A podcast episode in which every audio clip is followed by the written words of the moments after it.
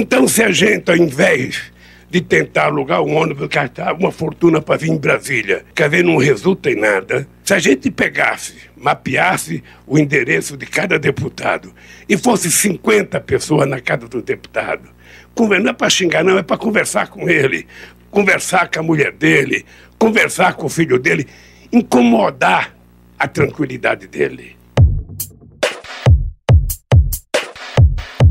Essa declaração do ex-presidente Lula, durante evento na Central Única dos Trabalhadores, a CUT, gerou forte repercussão na sociedade, na classe política e entre bolsonaristas especialmente. As redes sociais ferveram. O deputado Júnior Amaral, do PL de Minas Gerais, publicou um vídeo empunhando um revólver e disse, ironicamente, que iria aguardar a turma do petista chegar em sua casa. Pergunta a Marília, ela conhece as ruas e os buracos lá do Cabral, ela pode te orientar. E eu vou esperar vocês lá, tanto sua turma como você, para lá conversar com a minha esposa, com a minha filha, tá bom? Vocês serão muito bem-vindos. Até lá.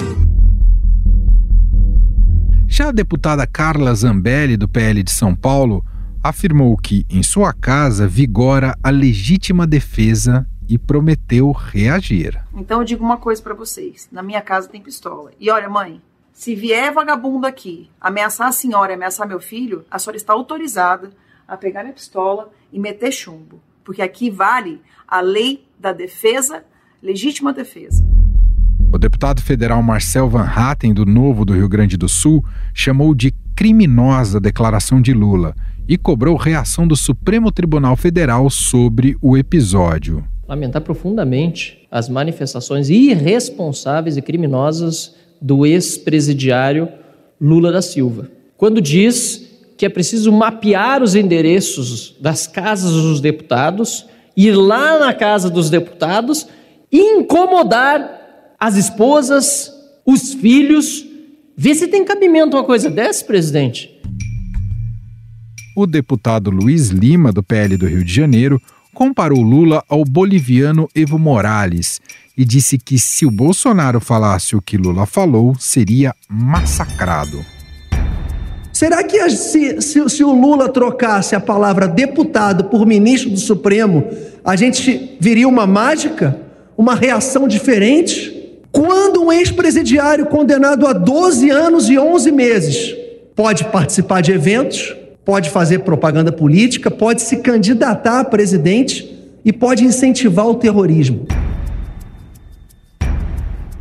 Por causa da ameaça feita a Lula pelo deputado Júnior Amaral, que ouvimos aqui, o PT entrou com uma representação no Conselho de Ética da Câmara contra o parlamentar. A representação do PT afirma que a reação de Amaral foi desproporcional, autoritária, odiosa totalmente incompatível com o que se espera de um deputado federal. E achei muito inadequado o nível de violência que teve a resposta, né? O nível de violência do deputado. Inclusive, nós estamos avaliando aqui quais medidas nós vamos tomar em relação a isso, porque mostrar uma arma, incitar a violência, é uma coisa que, que, que não pode ficar sem uma resposta. O PT ainda defendeu a declaração de Lula dizendo que foi democrática e que o ex-presidente somente reforçou os mecanismos que os cidadãos dispõem para pressionar representantes populares. Em nota, o deputado Amaral afirmou que seu vídeo foi uma resposta à ameaça que Lula fez aos deputados. No entanto, este pode ter sido um estopim para algo mais preocupante: o um enfrentamento físico entre bolsonaristas e petistas o clima de animosidade vai se intensificando conforme o pleito de outubro se aproxima e novos números de pesquisas vão saindo. O ex-presidente Lula do PT lidera com 44% das intenções de voto. O presidente Bolsonaro do PL em seguida com 30%. Na sequência aparece Ciro Gomes do PDT com 9%. Junto com esse episódio, uma outra fala de Lula também despertou o ódio dos bolsonaristas. Em um debate promovido pela Fundação Perseu Abramo, o ex-presidente defendeu a legalização do aborto. Uh, aqui no Brasil, por exemplo, Martim, as mulheres pobres elas morrem tentando fazer aborto porque é proibido, o aborto é ilegal. Quando, na verdade, deveria ser transformado numa questão de saúde pública e todo mundo ter direito e não ter vergonha. A ex-ministra da Mulher, Família e Direitos Humanos, Damares Alves, do Republicanos do Distrito Federal, disse que a pauta do ex-presidente sempre foi a cultura da morte. Deputados federais evangélicos também ampliaram o coro contra o ex-presidente, como é o caso de Marco Feliciano, do PL de São Paulo. O deputado pastor Marco Feliciano também criticou nas redes sociais. Ele disse, aspas, acredito que pela primeira vez vi o Lula de quem sempre falei, Lula para maiores, apoiando o aborto e convocando os seus para intimidarem parlamentares contrários ao seu comunismo. O ex-rei ficou nu, fecha aspas pré-candidato do PT à presidência classificou o debate atual, promovido pelo governo sobre família e valores, como algo muito atrasado e utilizado por um homem que não tem moral para fazer isso. Essa pauta da família, a pauta dos valores, é uma coisa muito atrasada. E ela é utilizada por um homem que não tem moral para fazer isso. Ele não cuidou dos filhos dele com educação para falar da questão moral, da questão da família. O comportamento dele com relação às mulheres não lhe dá o direito desses valores. Antes mesmo de assumir o cargo no executivo, Bolsonaro levantava a bandeira da proibição do aborto no país com forte teor religioso.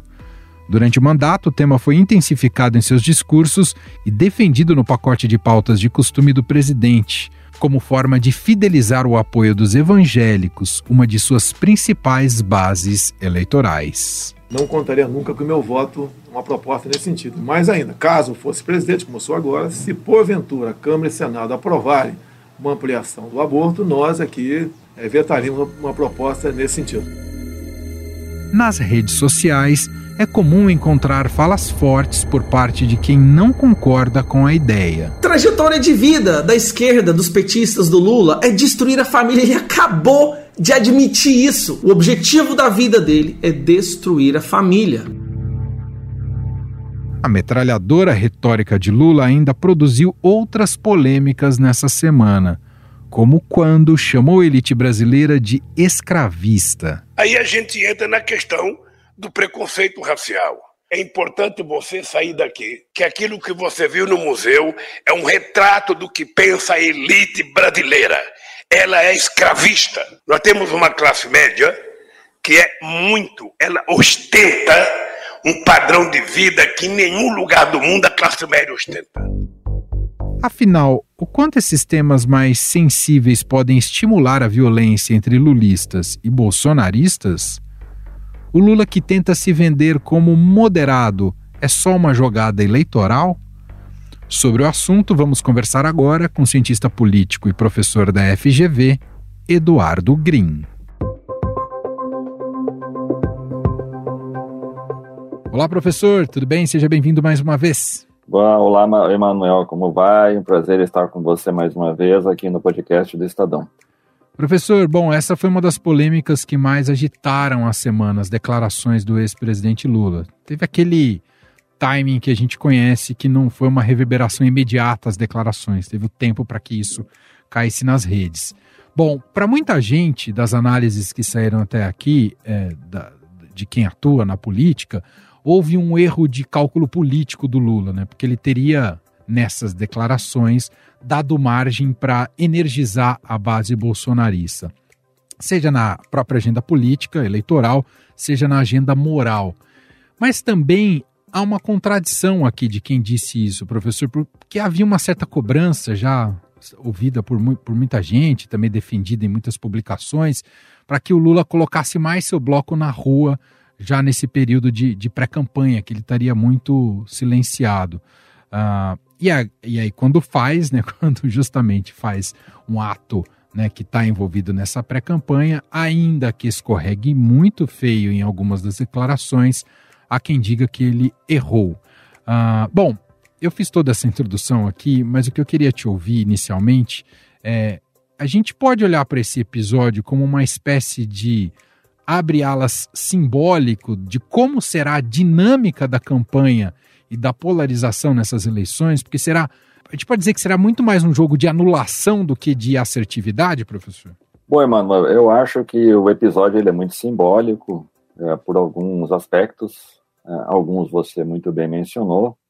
Em certa medida, eu acho que nós podemos dizer, sim, que esse episódio dá um pouco o tom da campanha, e eu me permito, então, adendar algumas questões a que você comentou dentro dessa é, perspectiva. A primeira é, questão é, é, que talvez Lula ele tenha é, exagerado o tom em qual, em qual dimensão. Lula está buscando construir um equilíbrio político a partir do amplo leque de alianças que o apoia. E uma das bases sociais que o apoiam são os movimentos sociais, ou de maneira mais específica, o movimento sindical, que foi lá na CUT que ele fez essa declaração sobre a pressão, inclusive na casa eh, dos parlamentares. Mas, ao mesmo tempo, Lula vem buscando retomar ou, ou reforçar ou mostrar para o mercado, no sentido mais amplo, empresariado, né, setores importantes da economia, que ele uh, não é o Lula radical, que ele não é o Lula que vai incendiar o Brasil, que ele é o Lula que pode, mais uma vez, dialogar uh, com esses segmentos da economia, tal como ele fez durante os seus dois uh, mandatos iniciais. Então, este equilíbrio entre ter que lidar, ao mesmo tempo, com a alimentação de uma base social dos movimentos, sem o qual ele não conseguirá fazer campanha, mas também se mostrar palatável para amplos setores da sociedade que ainda tem muita aversão ao PT, tem muita aversão a ele como candidato, e talvez tenha aumentado essa aversão depois eh, dos escândalos de corrupção que envolveram as condenações eh, judiciais, inclusive do PT, alguns dos seus líderes eh, pelo mensalão e pelo esquema conhecido como do petrolão, Lula vai ter muita dificuldade de produzir esse equilíbrio. Então, quando ele faz uma declaração como essa, que serve para alimentar uma base social importante, ela repercute negativamente do outro lado do espectro da sociedade e pode eventualmente suscitar algum tipo de desconfiança do tipo: qual é mesmo o discurso de Lula que está valendo? É aquele que tenta mostrar que ele é uma alternativa civilizada em defesa da democracia contra a manutenção da agenda destrutiva e tóxica do bolsonarismo, ou é o Lula daquele discurso que ele fez na CUT, que, por sua vez, nos faz lembrar, por exemplo, das invasões de propriedades, eh, das invasões de prédios que simbolizam o capitalismo, tal como a Bolsa de Valores. Quem é Lula, então? Então, acho que uma declaração como essa, nesse, nesse momento em que a campanha está aquecendo os seus motores, ela pode gerar esse tipo de desconfiança. Que, por outro lado, como você bem lembrou, ela foi muito bem apropriada pelo bolsonarismo a partir de uma lógica do tipo: vejam, a gente sempre disse que o PT e Lula eram radicais, e esse discurso mostra isso.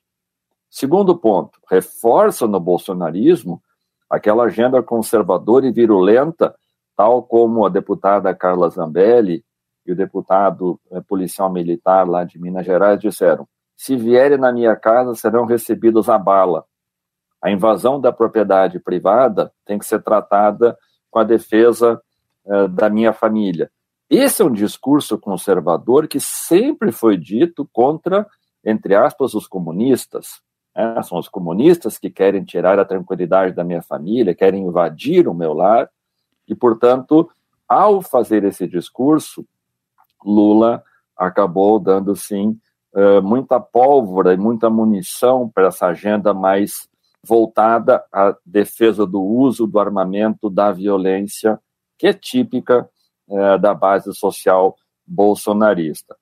Claro que o bolsonarismo tem, tem teto de vidro, porque é bom lembrar que há pouco menos de dois anos atrás, o próprio é, presidente incentivou os seus aliados a fazer vigília na casa do ministro do STF, o Alexandre de Moraes, quando ele estava lá por definir que estados e municípios também tinham autonomia para lidar né, com as medidas relativas ao combate da pandemia, dada a descoordenação e a inação eh, do governo federal. Mas isso foi esquecido eh, agora pelo bolsonarismo, portanto, mostra que há uma enorme contradição. Mas o importante desse, desse episódio é qual? É que Lula, ao adotar esse tipo de discurso, ele legitima esse tipo de conduta que o bolsonarismo é. vem tendo de fazer esse tipo de vigília física e virtual contra os seus oponentes.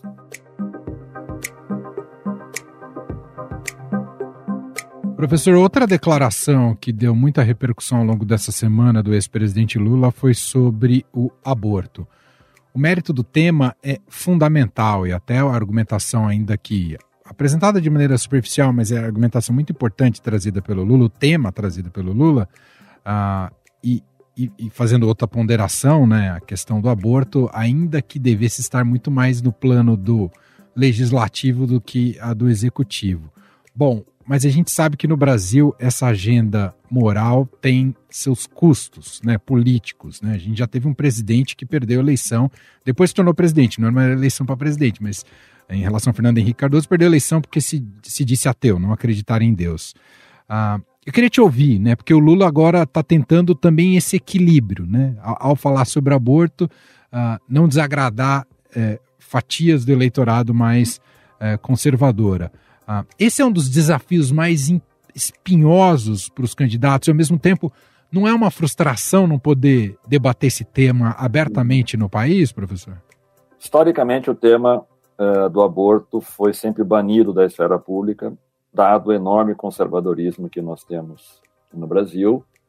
Ele é um tema, é um tema que não consegue ser tratado como uma questão de saúde pública, que é assim que ele deveria ser compreendido, dados os enormes prejuízos que ele causa, sobretudo para mulheres que acabam tendo que fazer a escolha eh, de um aborto clandestino em condições muito ruins, com sequelas e eventualmente até mortes, o custo que isso tem para a saúde pública, para dizer o mínimo. Então, o tema fica interditado moralmente. Acho que Lula, ao ter dado esse, esse, esse discurso, dizendo que as mulheres deveriam ter a possibilidade de fazer a escolha, a meu juízo, mostra que Lula ainda está tateando um pouco com quais públicos ele vai conversar e que tipo de discurso ele vai dar. Ele está fazendo um processo de testagem para saber, né, nesse, nesse, nesse test drive aí da campanha, ele está no test drive ainda da campanha, é, como é que o discurso vai encaixar. Um sintoma de que o discurso, a meu juízo, não desceu bem foi o silêncio de Alckmin seu, seu, seu provável vice-presidente na chapa, uhum. que, como nós sabemos, é um católico conservador contrário ao aborto. E Alckmin tem, tem seguido várias declarações do presidente Lula e depois confirmado é, tais declarações. No caso do aborto, Alckmin silenciou. Então, acho que é, o tema do aborto, ele inevitavelmente vai vir na campanha, até porque é o tipo de pergunta que todo mundo fará, justamente para colocar os candidatos em saia justa e saber como é que eles vão uh, se posicionar. Mas eu acho que, politicamente falando, vai ser difícil, inclusive para a aliança uh, de Lula com Alckmin, ou de aliança, da aliança do Lula com o PSDB, ou da aliança com o Lula com outros segmentos da sociedade que não partilham dessa mesma visão, que esse seja um tema capaz de ganhar musculatura política na sua campanha. Né? Lula até poderá, eventualmente, falar com movimentos sociais que são favoráveis a uma política pública como essa, como eu entendo que deveria ser uma política pública, tal como outros países já o fizeram, olhando aqui para os nossos vizinhos, Argentina e Uruguai, eh, por exemplo, mas acho que Lula vai ter muita dificuldade de trabalhar com isso por uma razão muito simples. O seu principal oponente, que é Bolsonaro, eh, dirá que ele é radicalmente contra o aborto e todos os evangélicos e as igrejas pentecostais que estão aliadas ao presidente Bolsonaro, que tem muita penetração no eleitorado de baixa renda, que votem Lula, vão explorar isso de maneira muito, muito clara para tentar retirar votos de Lula.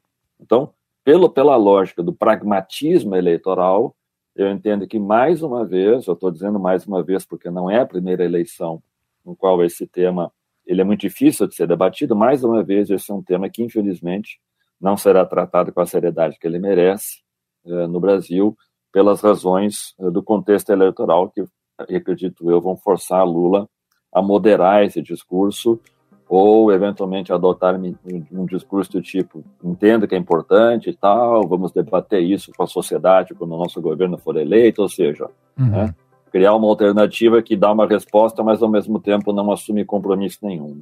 É. Ah, por fim, professor, te ouvi também sobre a retórica do Lula eh, em relação à economia. Ah, e, e, é uma retórica que não é de hoje, não é, não tem, não carrega novidades. A gente conhece muito isso do Lula de vilanizar a, a elite da, da sociedade brasileira, é, ainda que ele tenha compacta, compactuado muito com ela quando foi presidente. Uhum. Mas eu quero te ouvir sobre isso, esse trunfo, digamos, populista do Lula. Depende desse tipo de maniqueísmo argumentativo em relação à economia. E nessa fala ele também criticou a classe média. Sim, é, de novo, esse é mais um dos, dos, episódios, a meu juízo, em que Lula precisará fazer na campanha um equilíbrio muito difícil, que é dialogar com os, os movimentos sociais, dialogar com o movimento sindical, dialogar com amplos setores da sociedade que hoje são é, vítimas do desemprego, vítimas da ausência de política pública, que, que é, é bem verdade, já existiam antes do governo Bolsonaro iniciar, mas que foram intensificadas uh, várias casas né, pela inação do governo, pela falta de coordenação do governo Bolsonaro. Então, Lula precisa uh, uh, retomar uma narrativa segundo, qual, segundo a qual o seu governo foi o único capaz de gerar emprego e renda, as pessoas não passavam fome e as pessoas tinham políticas públicas que lhes permitiam ter atenção do Estado. Mas, ao mesmo tempo, ele também não pode deixar de conversar com o mercado, sobretudo com os agentes do mercado financeiro, eh, num contexto eh, no qual, não contando com o apoio desses setores, é muito difícil ele conseguir, em sendo eleito, manejar uma política econômica que diz respeito à taxa de juros, que diz respeito à taxa de inflação que vai ter que ser definida, o tema da autonomia do Banco Central, que é uma agenda muito cara para o PT, a discussão relativa à revisão eh, da reforma trabalhista, que é um tema muito caro para o PT. Então, a lógica que eu imagino eh, que Lula está trabalhando é um pouco aquela que inspirou a construção do seu governo em 2003, que é um pé no movimento social e um pé uh, dentro do empresariado. Exemplifico. Era um pé no movimento sem terra com o Ministério do Desenvolvimento Agrário e era um pé no movimento na, na, no agrobusiness com o Ministério uh, da Agricultura. Era uma alternativa de dizer que ele conversa com, com os empresários por meio do conselhão. Então, acho que Lula vai tentar uh, retomar um pouco dessa tentativa de equilíbrio. Agora, qual é a diferença? A conjuntura econômica e política de 2022 é muito diferente daquela de 20 anos atrás. Uhum. A crise econômica de 2002 ela não tinha chegado no, no patamar que nós chamamos, chegamos agora. E 2002, a despeito do dólar ter disparado, ter tido aquele overshooting, de ter chegado a valores nunca antes vistos no Brasil, ainda assim havia uma expectativa uh, muito positiva de vários setores do empresariado apoiando o Lula. Eu acho que hoje o Lula vai precisar recuperar várias casas perdidas é, no apoio do empresariado, e nós temos uma conjuntura política hoje no qual é, os setores significativos da economia, como o agrobusiness, apoiam o governo Bolsonaro, e setores do mercado financeiro têm muitas dúvidas ainda se vão embarcar na, na canoa é, da candidatura Lula. Mas quero crer que o esforço de Lula será de compatibilizar esses dois grandes blocos, por assim dizer, um pouco dizendo para os empresários: vejam, vocês vão ganhar comigo como vocês ganharam em 2002, mas façam pequenas concessões, como foi lá o Bolsa Família. Isso não fará diferença na dívida pública, isso não fará diferença no investimento que eu vou fazer, do qual vocês vão ser tributários. E dirá para os movimentos sociais e dirá para os setores da sociedade que dependem do Estado. Vejam, isso é o que nós conseguimos fazer agora, mas pelo menos vocês começam a ter alguma possibilidade de ter algum ganho, de recuperar um pouco a sua renda. Então, esse Esse equilíbrio é, é que eu acho que está na cabeça de Lula, o quanto ele será capaz de fazer isso na campanha e no seu governo, tal como ele conseguiu é, na sua primeira passagem como presidente da República, é algo que a gente ainda vai ter que observar. Mas quero crer que essa é a direção do seu movimento político. Muito bem. Esse é o cientista político e professor da FGV, Eduardo Green, analisando e participando mais uma vez com a gente aqui do podcast. Obrigado, viu, professor? Obrigado, Manuel, mais uma vez pelo convite. Um prazer.